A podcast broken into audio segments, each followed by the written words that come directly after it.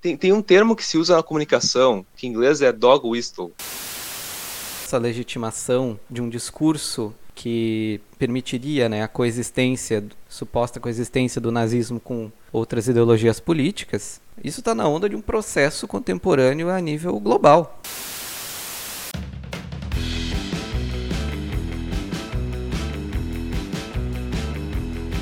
Olá, bom dia, boa tarde ou boa noite a você que está prestigiando a abertura, né, a premiere, o primeiro episódio da terceira temporada do Storycast. Meu nome é Gabriel Jacomazzi, eu sou mestrando em História pela Federal do Rio Grande do Sul. Estou aqui acompanhado né, do meu querido colega storycaster Lucas Delvin, que também é mestrando pela URGS, e a gente está aqui né, para abordar um tema que ganhou muita visibilidade na última semana, que é o nazismo, o nazifascismo no Brasil, a partir, né, especialmente do que a gente vai falar hoje, que é o caso do Monark, né, o podcaster e youtuber Monark e a sua declaração polêmica. Mas antes da gente partir para esse bate-papo que a gente vai ter agora, analisando um pouco o contexto do nazifascismo no Brasil, eu gostaria de deixar um recado, que na verdade é um agradecimento, né, mandar um salve para os nossos três apoiadores do último mês lá na nossa plataforma Apoia-se que são a Katia Miller, o André Zabel e o Leonardo Kurtz, nosso mais novo apoiador. Gente, o apoio de vocês é de um valor inestimável e com certeza a gente vai dar esse retorno para vocês na forma de novos episódios, podcast, novos conteúdos no Instagram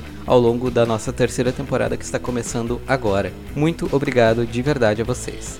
E para quem não sabe, né, o que é o Apoia-se é uma plataforma de financiamento coletivo que permite a vocês nos financiarem, nos ajudarem com valores a partir de dois reais, que vão auxiliar muito né, na construção do Storycast, como já auxilia nossos três apoiadores atualmente. Dito isso, Lucas, o que, que você tem a dizer sobre o caso Monarch? Se puder também dar uma contextualizada para a gente entrar nessa conversa. Olá, claro. Primeiramente, muito obrigado pela audiência e queria dizer sobre o caso Monark, né? Primeiro, é, recuperando um pouco, acho que a essa altura, poucas pessoas estão por fora do que aconteceu. Mas a situação foi a seguinte: numa discussão lá entre o Monark, que é né, o anfitrião do Flow, com o Kim Kataguiri e a Tabata Amaral, falou-se sobre a questão da liberdade. O Monark comenta que ele defende tanto a liberdade de expressão que ele defendia, inclusive, a existência de um partido nazista no Brasil e o Kim disse, na sequência, que ele é contra, ou ele acha que foi um erro, a criminalização do partido nazista na Alemanha. Enfim, isso gerou uma série de debates, né? A Tabata se colocou contra essas opiniões, citando a comunidade judaica e o que ela passou durante o nazismo e tudo mais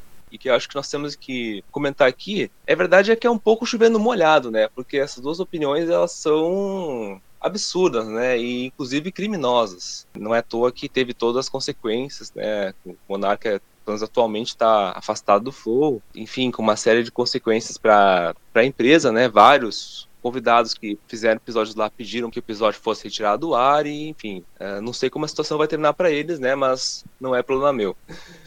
O que eu penso sobre isso é que, cara, que é uma questão de tem, tem um termo que se usa na comunicação, que em inglês é dog whistle, mas que para português é apito de cão, né? E não, você sabe que tem aqueles apitos de cães, né, que você sopra e o ouvido humano não escuta, né? Mas o, o ouvido canino escuta, né? Porque é um som muito agudo. E, e se usa esse termo na comunicação para quando assim pessoas lançam mensagens que só vai entender quem está por dentro do assunto. Isso é uma, digamos assim, é um modus operandi muito comum da extrema direita, de lançar mensagens, né, e só quem entende daquela simbologia vai perceber que aqui o cara está falando de uma ideologia eh, fascista e tal. Eu sinceramente não acho que o monarca seja nazista, né? Eu acho que ele é uma pessoa que tem opiniões muito equivocadas sobre boa parte de todos os assuntos que ele comenta. Mas isso é uma questão que chama atenção, né? Porque quando o monarca é uma pessoa que tem muita visibilidade, que a fala dele tem muita repercussão, fala sobre isso, logo em sequência, aquele jornalista lá da Jovem Pan,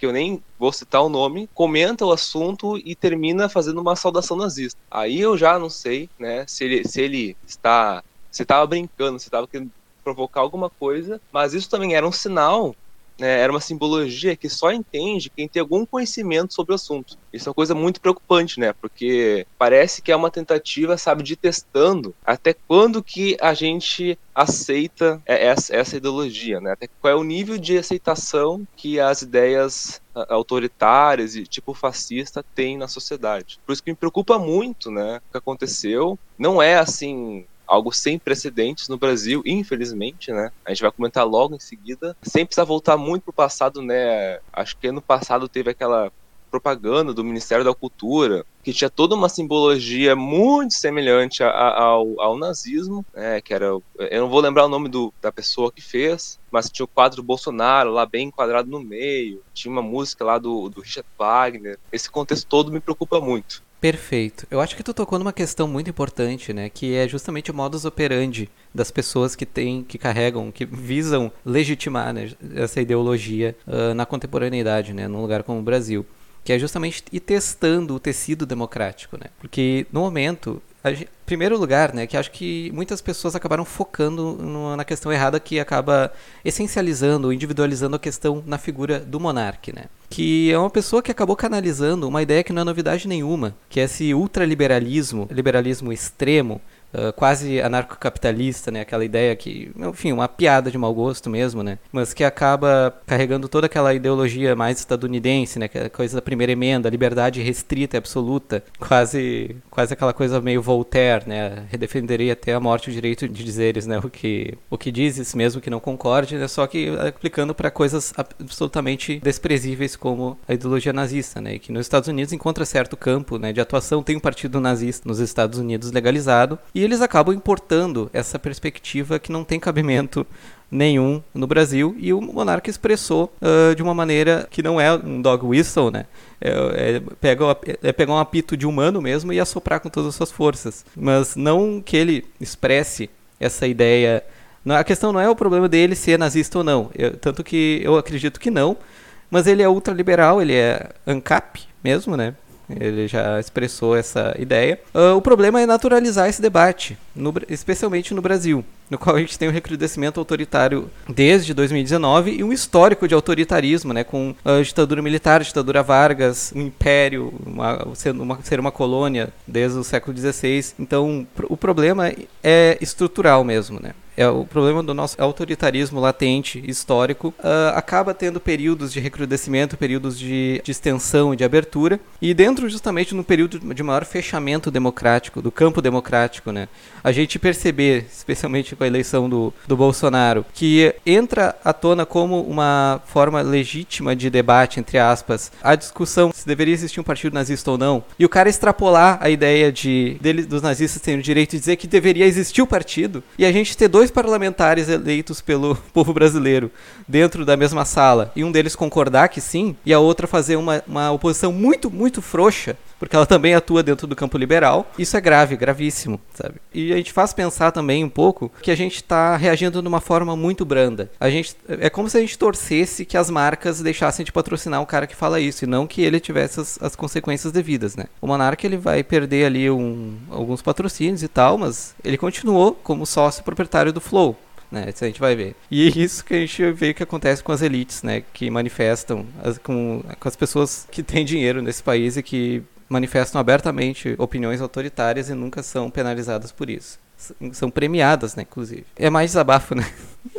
Mas eu acho que a minha fala conduz ligeiramente à questão que a gente ia debater né, ao longo desse episódio, que é a questão do autoritarismo no Brasil, que permite né, a emergência desse tipo de opinião e que, né, ao longo, especialmente dos anos 1920, 1930 aqui, né, a gente, a gente pega mais as raízes da questão, permitiu um certo florescimento de partidos de orientação abertamente fascista. E né, depois, ao, ao longo de partidos que não tinham orientação fascista, mas que tiveram a veia autoritária e com ampla aceitação né, na sociedade. Então, Lucas, eu passo a bola para ti, né, para a gente começar a debater a, a, emergência, né, dessas ideias fascistas, para a gente compreender, né, também o, como é que a gente chegou até aqui. Não que a gente tenha uma linha de continuidade, né, muito direta né, entre o que os fenômenos dos anos 30 e agora, né, tipo como se fossem as mesmas pessoas, os mesmos grupos atuando, tanto porque o neonazismo enquanto fenômeno ele é, pela sua como, por ser muito descentralizado, né, ele acaba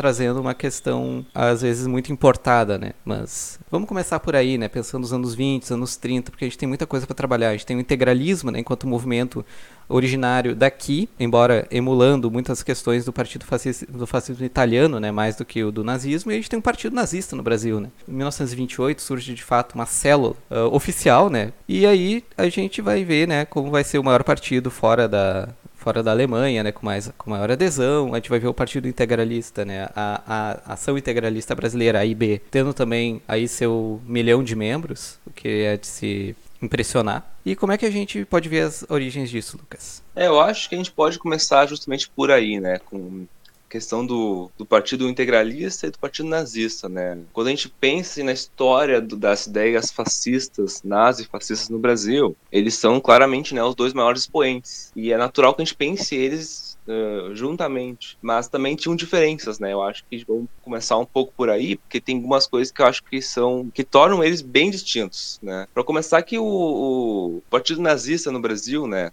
Como tu comentou, ele surge em 28 lá em Santa Catarina, né? Para surpresa de muitos ou não. E ele era assim um, uma, uma representação do Partido Nazista Alemão, só que em terras brasileiras. Né? No Partido Nazista Alemão tinha uma diferenciação, assim, porque, segundo se estima, ele chegou a ter, no máximo, quase 3 mil adeptos. Que para o Brasil, que eu não sei qual era a população do Brasil na época, mas não é um número tão significativo assim. Só que tem uma questão, que para você ser filiado ao Partido Nazista, você tinha que ter nascido na Alemanha. Isso é uma diferença muito importante tinha uma diferença entre o que eles entendiam como os, os Reichdeutsche, que é o alemão nascido na Alemanha, e o Volksdeutsche, que é o pessoal do povo alemão. Volks é povo, né?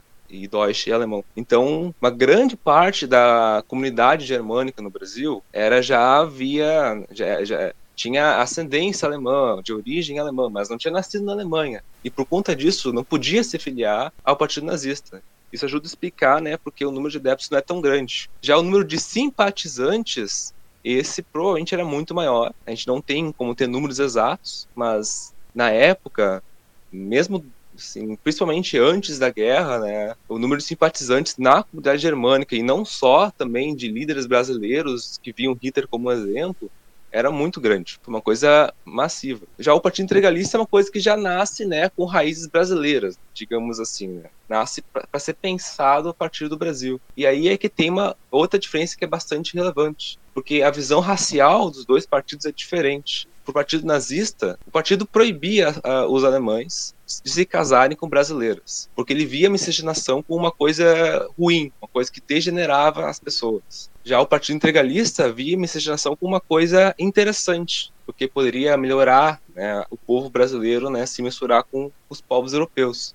Mas o nazista não queria isso, então isso é muito diferente, né? Questões assim como, por exemplo, sabe, o, o, a saudação uh, uh, integralista era o Anauê, né? Que é uma palavra em tupi que significa você, meu irmão. Imagina, um nazista nunca ia querer falar um, para falar uma palavra em tupi para ele, isso é uma cultura inferior, né? Ele queria falar Zig Heil, é a saudação nazista. Então tem essas diferenças, né? Por mais que eles atuaram em conjunto, em várias questões eles não concordavam. E tem autores, né, na, na, que estudam esse movimento, tem autores que apontam para colaborações, tem autores que apontam para os conflitos entre os dois partidos. A questão é que os dois existiram, né, e que foram relevantes, principalmente na década de 30, né. Acontece que em 38 acontece o golpe do Getúlio Vargas. Ele atualmente vinha governando o Brasil, mas no meio do clima, né, de do integralismo, ele também cita o movimento comunista, enfim, é, cria um clima favorável que o Vargas sabe manipular para ele dar um golpe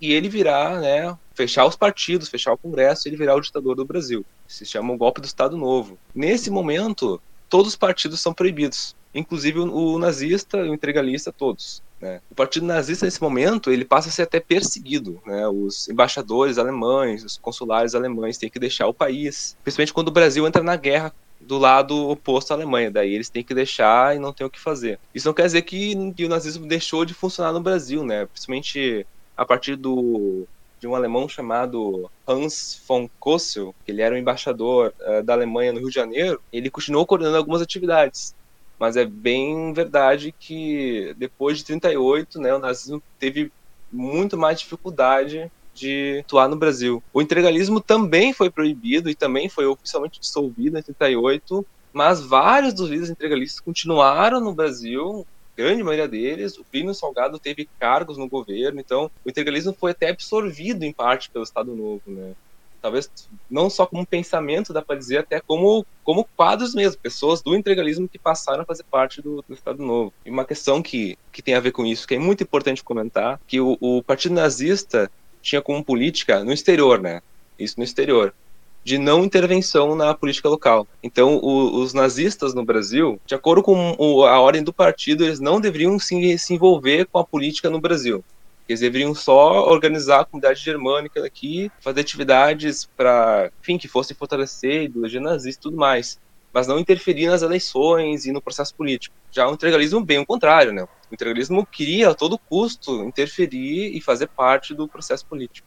Perfeito. E tu tocou num ponto muito interessante, né, que é que são as diferenças, né? Porque a gente tem as afinidades são muito evidentes, né? Mas acho que a principal diferença é justamente a questão racial, né? As compreensões, diferentes compreensões da questão racial, porque o Partido Nazista é um partido alemão, né? Uh, é indissociável dessa questão. E, o, e a ação integralista, né, enquanto partido brasileiro, ela, ela bebe muito, né, da, do pensamento racial desse período, né, do início do século XX, que é justamente a ideia da miscigenação como branqueamento, né, embranquecimento da população por meio da miscigenação. E a construção de toda uma herança imaginária, né, da herança tripartite, né, do português, uh, do negro e do índio, mas com evidente, né, preponderância da, da branquitude nesse caso. Eu acho que a questão racial é indissociável de todo esse debate, né, porque muitas vezes a gente acaba recaindo, né, no, em algumas falácias no discurso público do senso comum, que é tipo, ah, como é que o fulano é fascista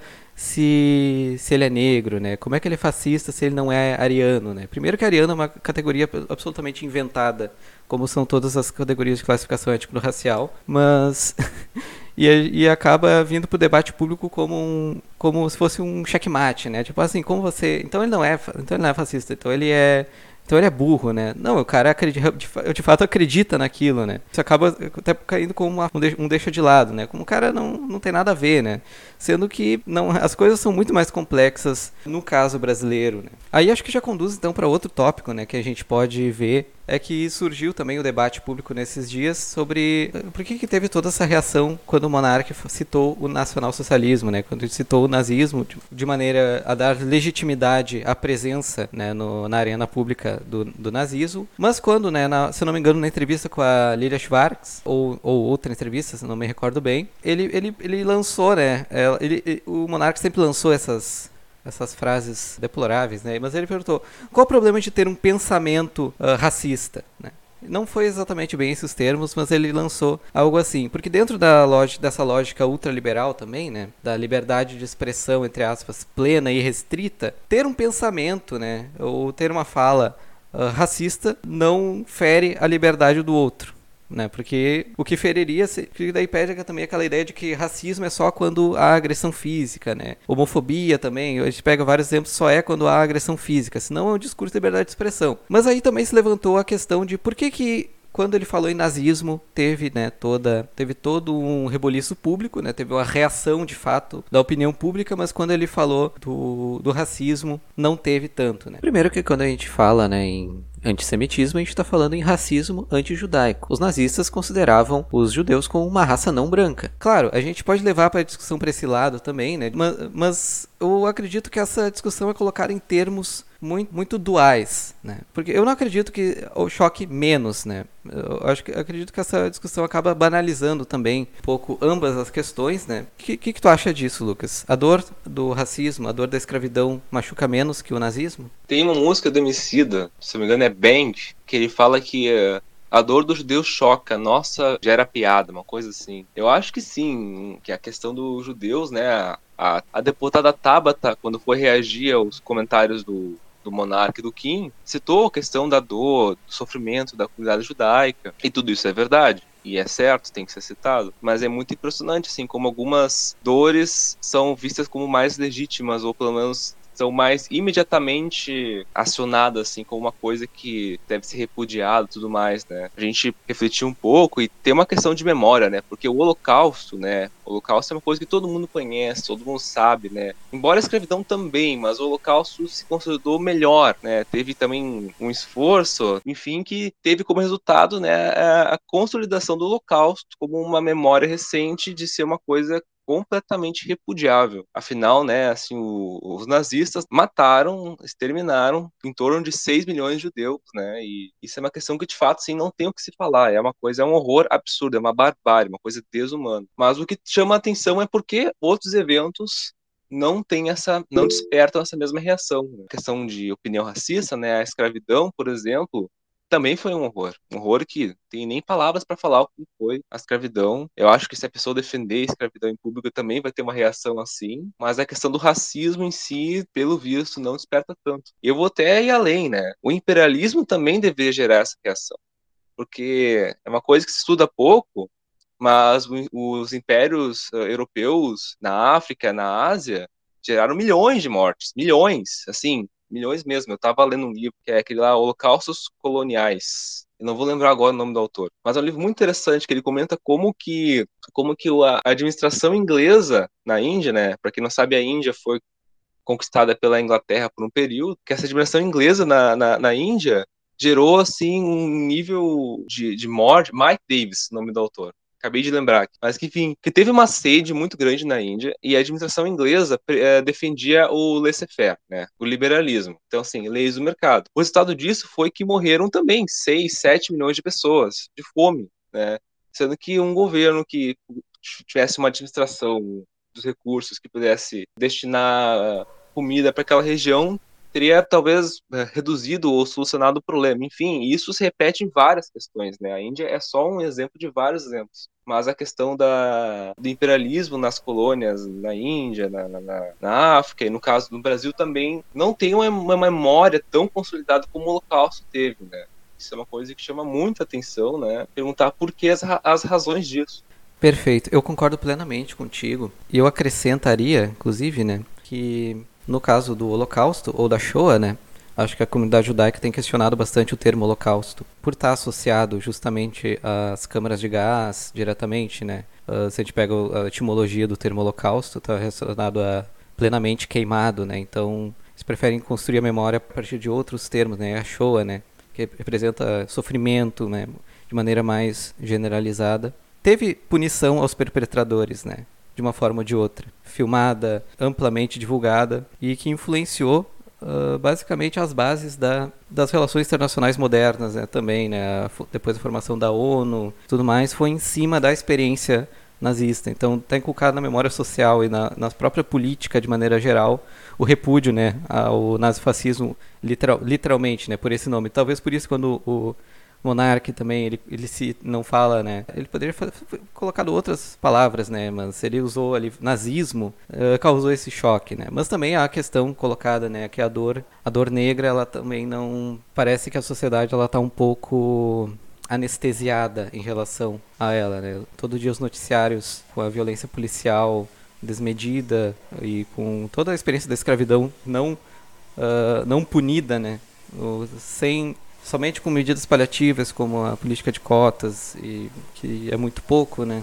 Acaba conduzindo a essa disparidade na reação, né? O, de fato, quando o Monarque falou na, na entrevista com a Lilia, aquela barbaridade também merecia uh, uma reação tão grande quanto ou até maior, né? Mas eu também vejo isso com uma, algumas pessoas colocando, né, que uh, diminuindo talvez a experiência do Holocausto, uh, fazendo esse jogo comparativo que não, não cabe, né, em relação à, à escravidão e tal, é uma leitura um pouco equivocada do M. Césaire, né, que é ele que coloca mais notadamente aquela famosa citação de que o Holocausto foi, né, a experiência colonial em território europeu o que de fato, né, a gente pega, por que que quando os estados europeus se viram vítimas da mesma violência de, de cunho colonial que estavam perpetrando na África até a década de 70, teve uma reação muito diferente, né? Mas acho que não cabe a partir disso, né, relativizar um ou outro dentro dessa perspectiva e sim condenar igualmente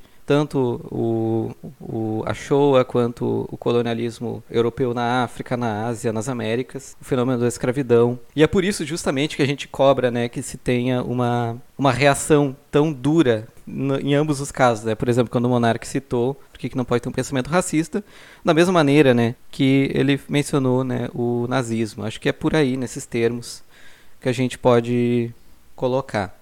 É, eu acho que uma questão que dá para se pensar, assim, tem uma diferença jurídica e eu não sou especialista nesse assunto, mas a questão foi que quando o Monark se pergunta ah, se é errado ter uma opinião racista, claramente é uma coisa assim repudiável se perguntar isso, né? Porque tu tá banalizando a possibilidade de tu ter uma opinião racista e ser uma coisa aceitável, o que claramente não é. Mas ele não defendeu uma opinião racista, uhum. entendeu? Agora, quando ele fala eu defendo inclusive a existência de partido nazista, daí é uma coisa que é, digamos assim, é processável, é, é um crime mesmo, né? Aí tem uma diferença. Eu acho que eu acho que as duas coisas são igualmente é, repudiáveis.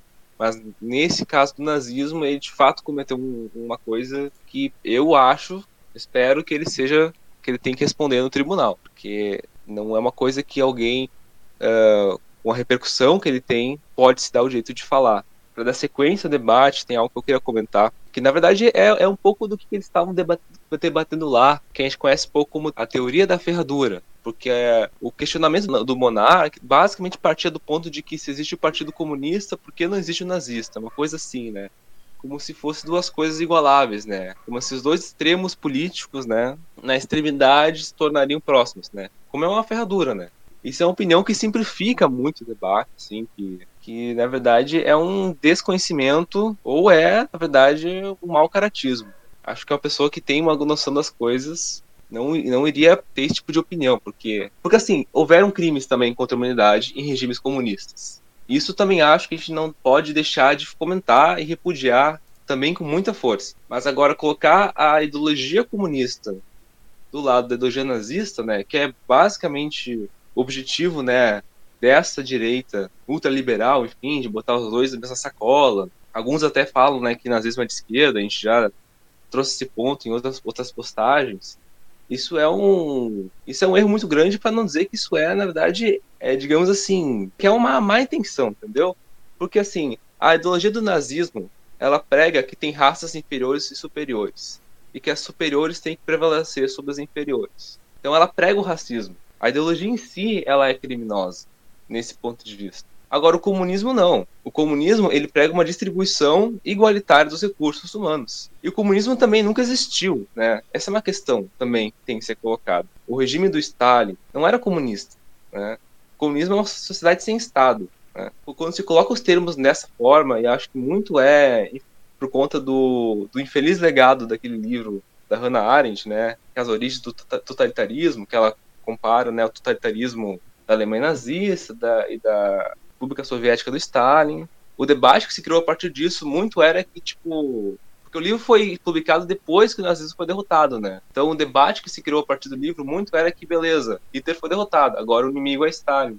Como se os dois fossem como igualáveis, ou, ou que a ideologia do que, que os dois supostamente representavam fossem igualáveis. Isso, na verdade, era só um pano de fundo para a perseguição do, dos comunistas e da esquerda, né? não só dos comunistas de partido, mas da esquerda ampla, né? Nos Estados Unidos teve um movimento muito forte que foi o macartismo, foi muito inspirado nessas, nessas ideias, que prendeu, que exilou, perseguiu muitas pessoas por ter opiniões políticas que eram minimamente críticas ao capitalismo. Né? O que o Monark fala hoje em dia é, é, tipo assim, é a repercussão desse antigo macartismo, né, que ainda hoje existe.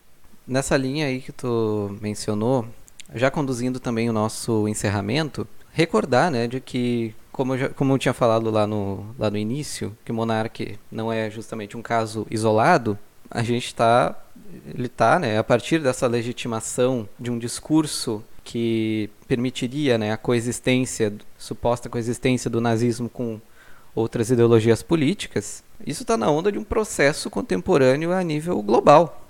Evidentemente, nesse episódio a gente focou no caso brasileiro, porque a gente está no Brasil, e uh, a gente vê a, vê a ascensão da extrema-direita na última década, né? A gente pode colocar essa cronologia. Não, não começou em 2019 com a eleição do Bolsonaro. A eleição do Bolsonaro é consequência de uma emergência de uma extrema-direita, mas que a gente vê reflexos a nível global. E no Brasil, né, especialmente. Se a gente pega os, né, os dados do crescimento de organizações, por exemplo, nós nazistas nos últimos, nos últimos três anos, né, coincidência ou não, a gente está nadando né, em águas muito perigosas. Eu não acredito, né, mesmo porque a gente tem dispositivos legais contra isso, né, de que a gente vai ter um partido literalmente nazista, né, legalizado. Mas essas pessoas que comungam dessa ideologia, elas estão entrando em outros partidos que não carregam esse nome feio, né, mas que vão eventualmente levar algumas dessas ideias adiante na, na política nacional. Tem o que está falando que é uma informação bem interessante,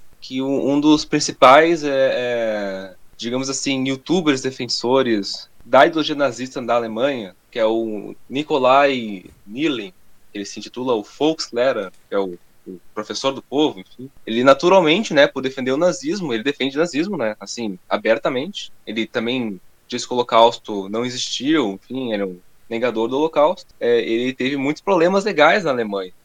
Ele fugiu da Alemanha, né? Para onde? Para o Brasil.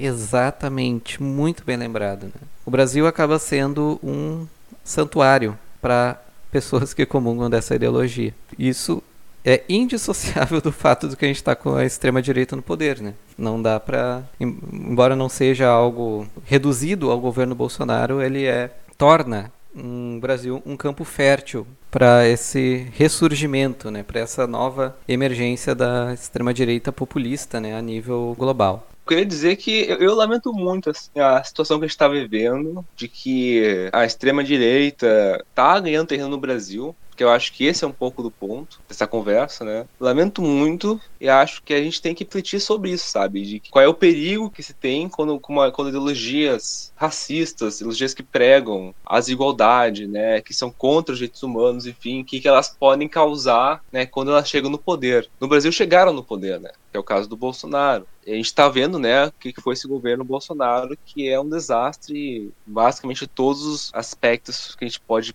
analisar. Eu lamento muito que a gente está vendo esse contexto, mas acho que a gente tem que refletir sobre e se posicionar contra, né? Eu acho que é chover no molhado falar né, isso, mas, cara, nazismo não, né? Racismo não, essas coisas não têm mais lugar na história da humanidade. Elas devem ser repudiadas veementemente e quem manifesta simpatia com essas ideias não pode ter uh, visibilidade, não pode ter repercussão, porque não tem condições de a gente viver em sociedade e permitir que essas ideias se difundam. E quando elas se difundem, elas geram consequências, né? Não são só palavras, né? não é só discurso, vira ato. A gente viu agora o que aconteceu lá com o congolês, o Moisés, que ele foi assassinado lá naquele quiosque no Rio de Janeiro. Enfim, é, é muito lamentável o que aconteceu, e muito do que aconteceu só aconteceu por causa que ele era negro e de outro país. Então, tem uma visão racial que torna a vida dele menos legítima, ou é uma vida mais descartável nessa visão racista. Isso foi uma construção ideológica, né, dessa visão extremista de mundo. Por isso que a gente tem que, que se posicionar contra, veementemente, contra esse, esse discurso, porque não é só discurso. Ele vira ato